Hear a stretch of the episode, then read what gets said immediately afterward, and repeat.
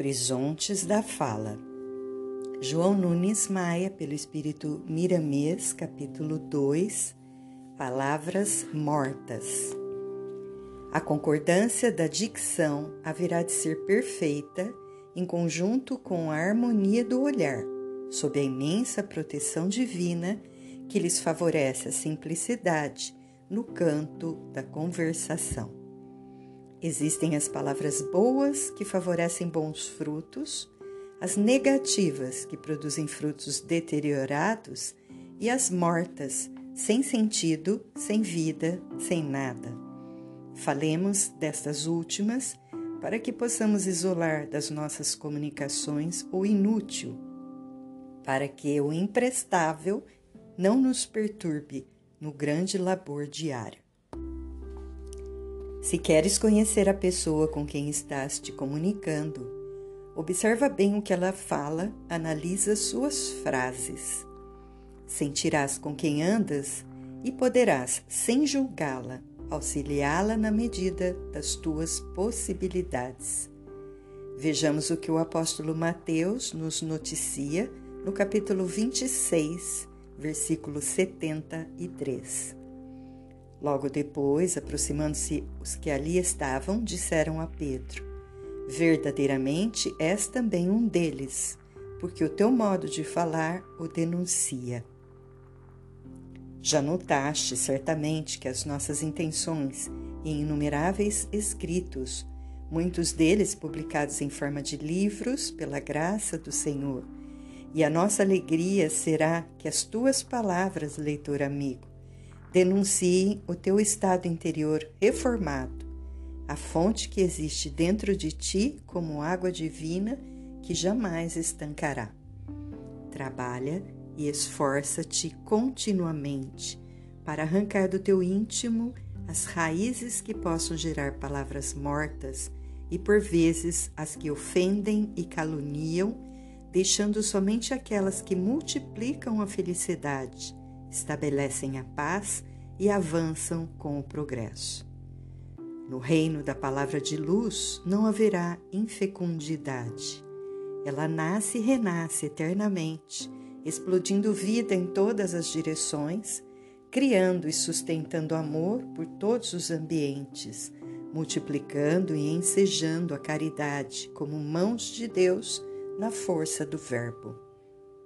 A tua boca é a tua ferramenta. Inicia ao começar o dia o teu trabalho e que tal início seja como uma prece ao Criador pela vida que levas. E será melhor que nada peças, mas sim agradeças o que já recebeste das mãos dadivosas e santas de Deus. Vigia o teu falar como fazes com teu filho recém-nascido Vigia a tua fala, como costumas fazer com teu soldo de difícil aquisição.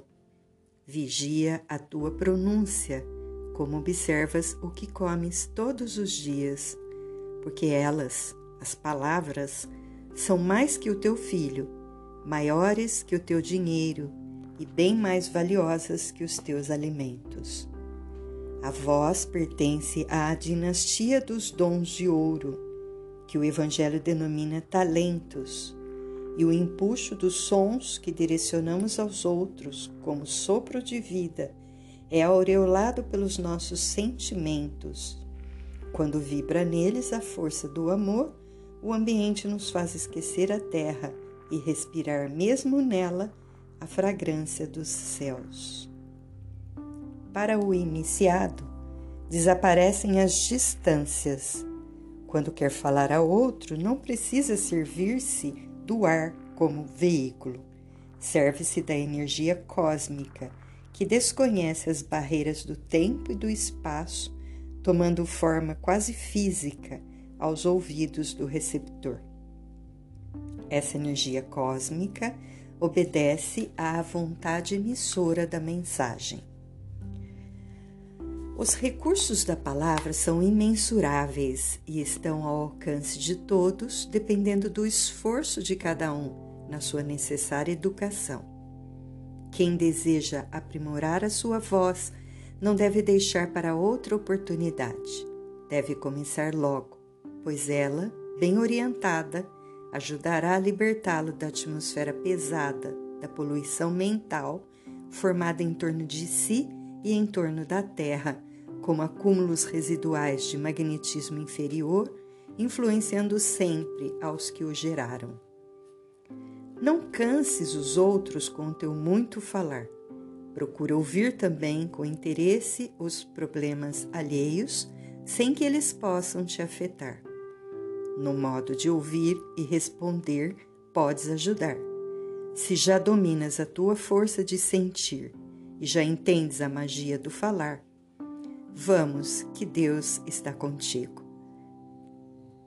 Vigia o teu falar como fazes com teu filho recém-nascido.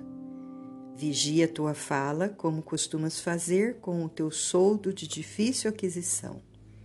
Vigia tua pronúncia como observas o que comes todos os dias.